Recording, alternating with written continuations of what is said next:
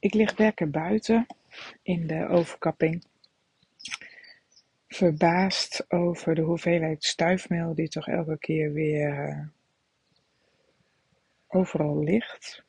En genietend van de lucht die wit is, veel wolken, dus helaas minder zon vandaag. Maar ik hoor vogelgeluiden en ik hoor geklus. Er wordt ergens in de buurt uh, je hard geklust. Ik hoop dat jullie dat niet horen.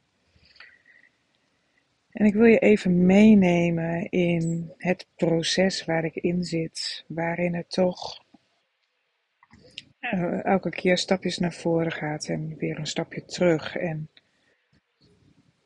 nou, ik denk dat ik uh, een weer een stapje terug heb uh, gezet. En uh, wat hierin anders gaat, is dat ik uh, ja, sowieso het herken. Maar ook dat ik hierin hulp vraag, dat ik hierin vraag, uh, klopt het wat ik denk, spiegel het is. En wat ik merk, wat er gebeurt als ik weer een stap terug doe, als ik weer ergens ingeraakt ben, dat ik dan mezelf ga afstompen. Dat ik me terugtrek, dat ik, nou ja, veel tijd op mijn telefoon uh, doorbreng, dat ik uh, veel televisie wil kijken, dat ik passief word dat ik uh, nou, nergens zin in heb. Dat ik mezelf eigenlijk uh, een beetje voort wil trekken. En ik denk ook dat ik me klein voel en uh, slachtoffer voel. Dus alsof het me allemaal gebeurt, alsof het me allemaal overkomt. En ik er geen grip op lijkt te hebben. En uiteraard doe ik wel alles wat moet. Naast het niets doen, naast het me moe voelen, naast eraan toegeven. En als ik dat dan een tijdje heb gedaan, dan merk ik dat ik ook wel weer klaar ben om het te onderzoeken. En omdat ik Weet je, het is heel. Het heeft echt twee kanten. Want aan de ene kant vind ik het ook gewoon fijn om erin te zitten. Dat is iets heel vertrouwds. Dat heb ik tijdenlang gedaan. Maar eh, het gaat ook wrijven. Ik word ook ontevreden over mezelf. En ik uh, snap niet zo goed waarom ik er uh, toch weer in blijf hangen.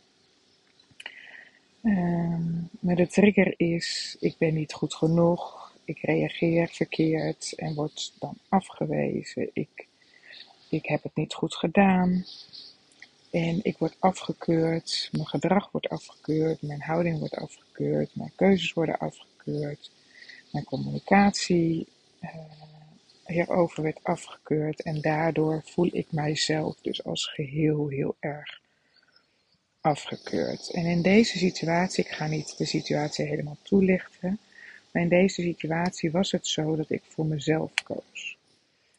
En dat voelde goed, maar dat geeft ook een heleboel spanning, omdat ik weet dat op het moment dat ik voor mezelf kies, um, ja, ik het eigenlijk dus anders doe. En dat dat dus bij de anderen dus ook iets triggert, iets raakt. En in het verleden uh, maakte de reactie van de ander altijd dat ik weer inbond. Dat ik het weer losliet. Dat ik toch deed wat er van me verwacht werd en dus niet voor mezelf koos. en die spanning van ik wil het doen, het voelt goed, maakt dat ik niet altijd even handig gestappen zet. Dat ik niet altijd even handige communicatie heb. En in die situatie voelde ik die afkeuring ook. En uh, heb ik dat naast me neer weten te leggen en heb ik toch gedaan wat ik voor mezelf nodig had. En heb ik die afkeuring dus bij de ander gelaten. Uh, en op dat moment kon ik dat handelen, want ik had het al ingeschat. Ik had het al ingecalculeerd dat dat zou gaan gebeuren. En enige dagen daarna kwam het weer ter sprake en toen was ik er niets op voorbereid. En toen kreeg ik dus alsnog een keer weer die afkeuring. En dat raakte me. En ik had slecht geslapen. Ik had geen fijne dag gehad. En ik, ik liet het me dus veel meer raken. En ik, ja, ik liet het echt in mijn systeem rondzingen, als het ware. Ik voelde dat en ik uh, ja, werd echt geraakt door de manier waarop de communicatie naar de hand ging. En daarmee liet ik me helemaal uit het veld slaan. Ik ging helemaal, ik liet al mijn eigen kracht en mijn eigen trots en mijn eigen power en alles liet ik los en ik liet me helemaal naar de andere kant slaan van, uh, ja, uh, het maakt allemaal toch niets meer uit. En uh, ja, ik doe er toch helemaal niet meer toe. En dat voelde ik. En dat keurde ik ook weer van mezelf af. Waardoor er dus eigenlijk twee keer afkeuring in één zat. En dat is eigenlijk mijn oude patroon. En ik ging mezelf dus ook weer lekker afwijzen. En ik vond het zelf ook niet goed genoeg. Want ja, hè, ik liet het ook maar gewoon weer gebeuren. Hè, uh, ik, ik ging helemaal weer in die slachtofferrol zitten. Ik wist mezelf daar niet uit te halen. En uh, ja, ik, het lukte me ook niet om in het gesprek erboven te staan. Dus hè, die verbinding miste ik ook weer. En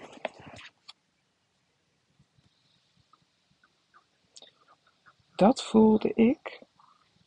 En op een gegeven moment kon ik daar dan toch wel weer uitkomen. Maar toen voelde ik gewoon ook de oneerlijkheid.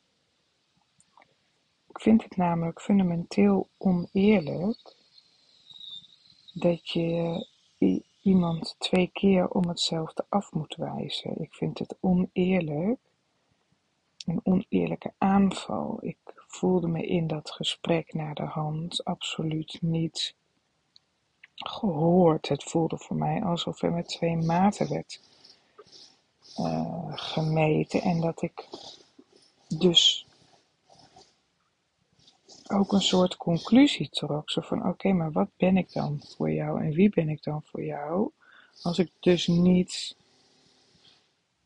onhandig mag communiceren omdat er, er spanning is. En wie en wat mag ik dan van jou zijn? Of moet ik dan eigenlijk voor jou zijn? Als ik als het dus zo moeilijk is als ik voor mezelf kies. En uiteraard snap ik die punten, hè? die onhandige planning van mij, die onhandige communicatie van mij. Weet je, ik snap die punten best.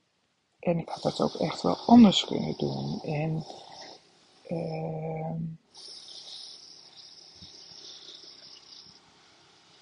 En heel vaak lukt het ook anders. En het is ook aan de andere kant weer een signaal van ik voel me in die situatie, misschien met die mensen, in, in, in dat moment, voel ik me niet echt helemaal happy. Ik voel me er niet helemaal tussen passen. Misschien wil ik er ook helemaal niet tussen passen, maar ik ben er wel.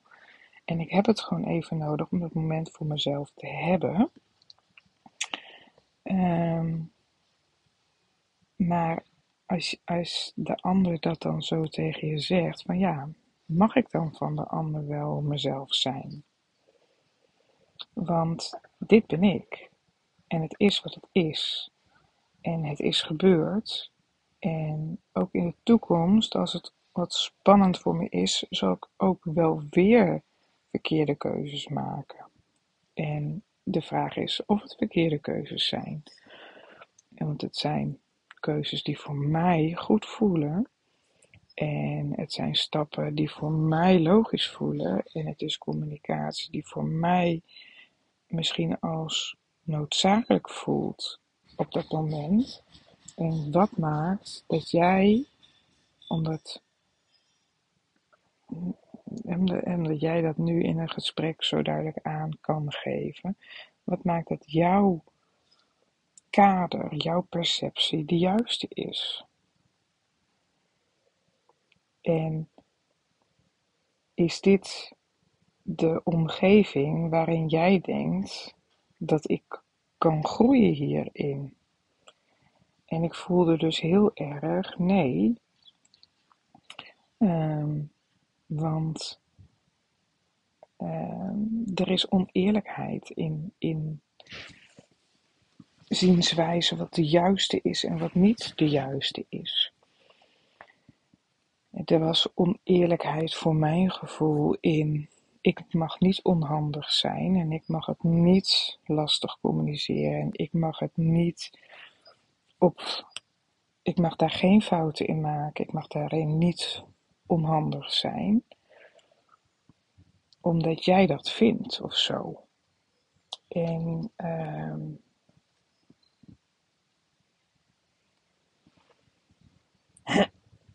ik voelde gewoon weer heel erg, ik wil gewoon ik zijn.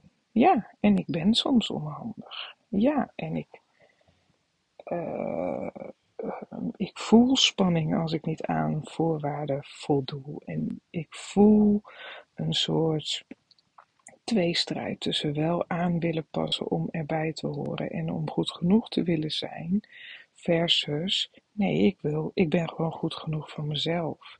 En ik accepteer de wrijving die erdoor komt. Uh, ja, ik ben iemand die misschien niet altijd even verstandig is. Ik ben iemand die ook wel eens gewoon impulsief is. En ik ben ook gewoon iemand die gewoon dingen doet omdat het zo voelt.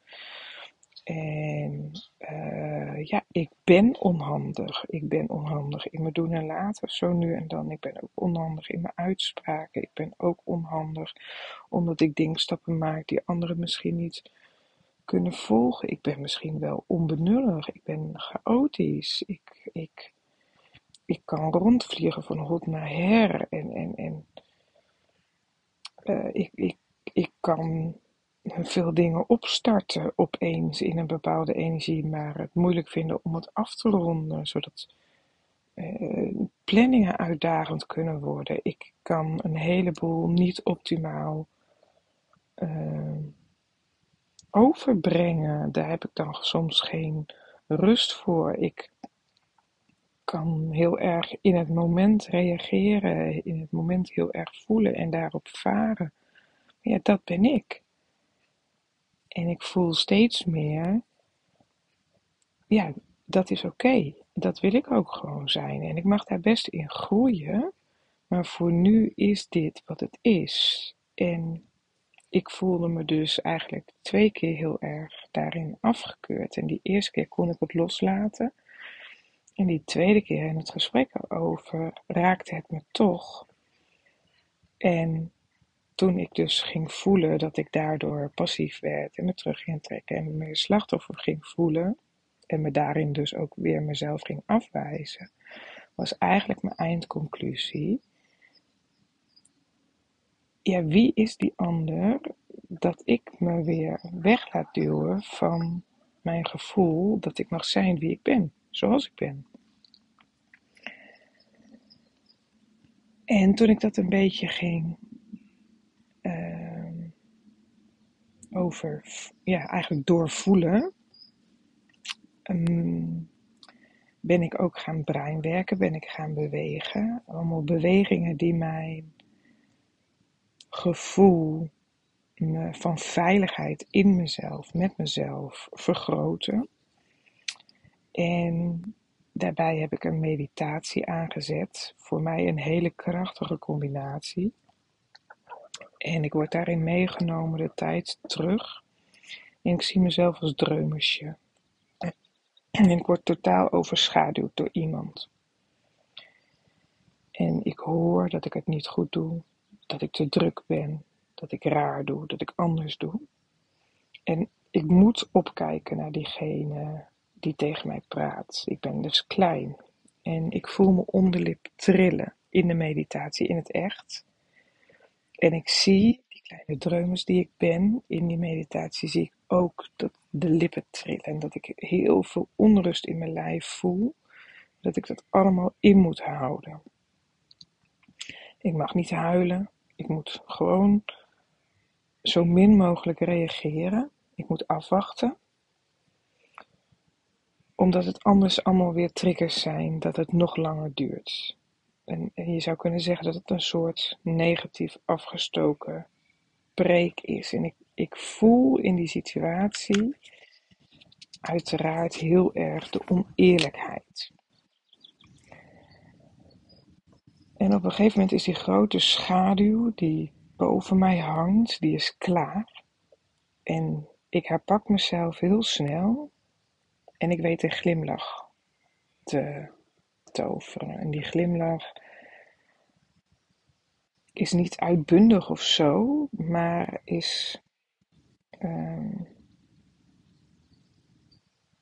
is wel nodig in die situatie. En in elk geval een heel stuk beter dan die trillende onderlip. En voor de rest maak ik mezelf onzichtbaar. Ik maak mezelf klein. En daarbij hou ik die ander dus heel scherp in het oog. En ik glimlach alsof er niets aan de hand is. Maar ik voel in mezelf de ongelijkheid, het machtsverschil, de oneerlijkheid.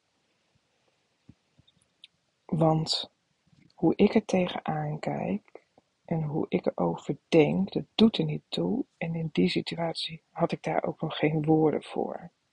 Want ik was een dreumes. En al had ik er woorden voor gehad, dan was het in deze situatie ook niet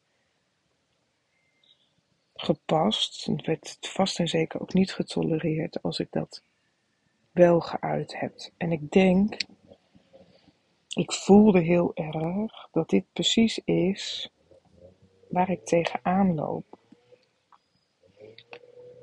Ehm, dat dit heeft gemaakt dat ik het in die situaties altijd zo ontzettend moeilijk vind om het te uiten. En ik bedenk me, ook geleid door die meditatie, wat ik nodig had gehad toen. En in mijn meditatie laat ik mezelf oppakken, laat ik mezelf knuffelen. En ik word geaaid en gewicht. En ik voel warmte. Ik voel contact. En ik had ook echt oogcontact. Ik werd aangekeken met liefde. Ik werd gezien. En terwijl ik aan dat brein werken, die oefeningen en die meditatie aan het doen ben, voel ik mezelf zuchten. En ik voel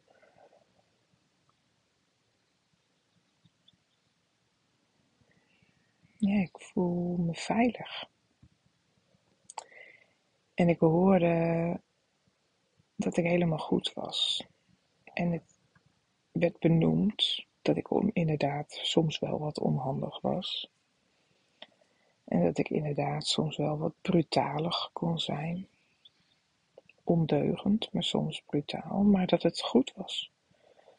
Omdat ik was precies wie ik moest zijn.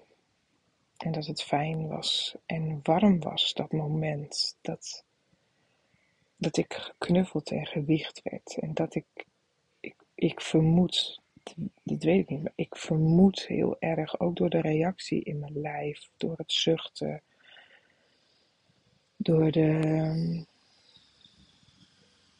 door het, ja, ik denk dat het verdriet was wat opkwam, wat vrijkwam, wat er nu wel mocht zijn.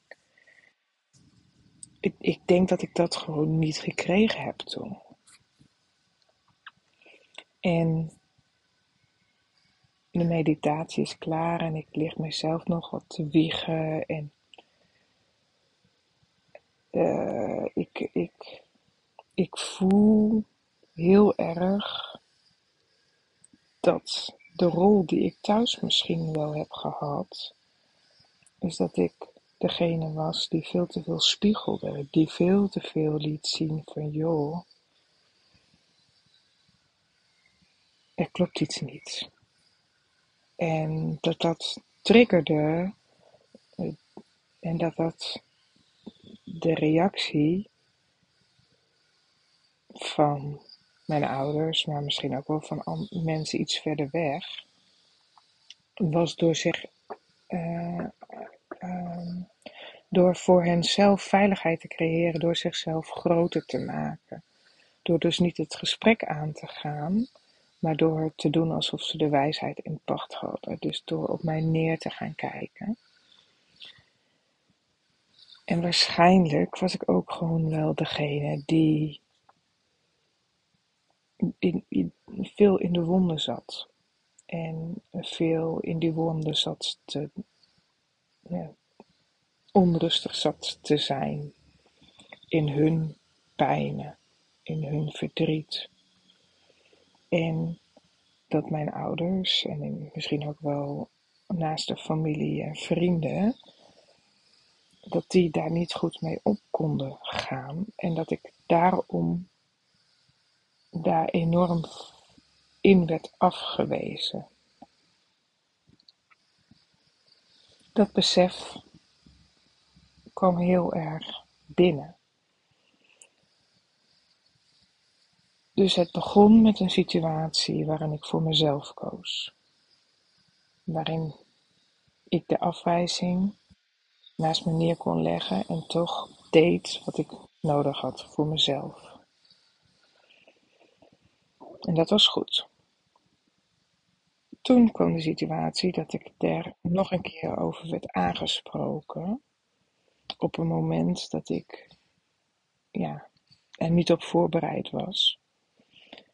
En dat ik het me liet raken. Toen kwam dus het oude patroon naar boven. Ik voelde me slachtoffer, ik voelde me zielig, ik voelde me niet gezien, niet gekend. Ik mocht niet zijn wie ik was. En dat ben ik gaan onderzoeken. En ik heb dat weten te koppelen naar een situatie waarin ik heel klein was. Waarin ik dus heel duidelijk en ferm werd toegesproken. En waarin ik dus gewoon rustig wachtte tot het voorbij was. En als het voorbij was, maakte ik mezelf onzichtbaar. Uh, en, en liet ik de emoties zien die graag gezien werden.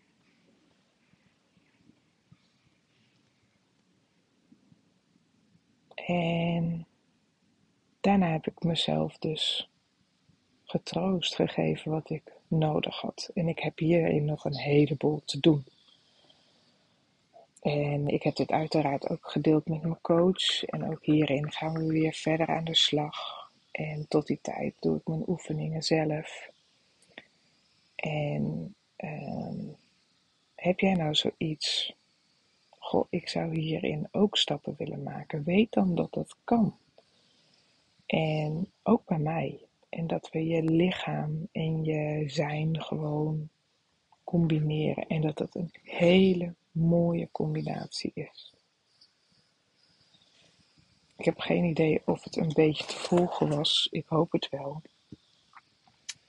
Ehm, maar voel je heel erg welkom om, uh, om hier een keer te komen en het te ervaren.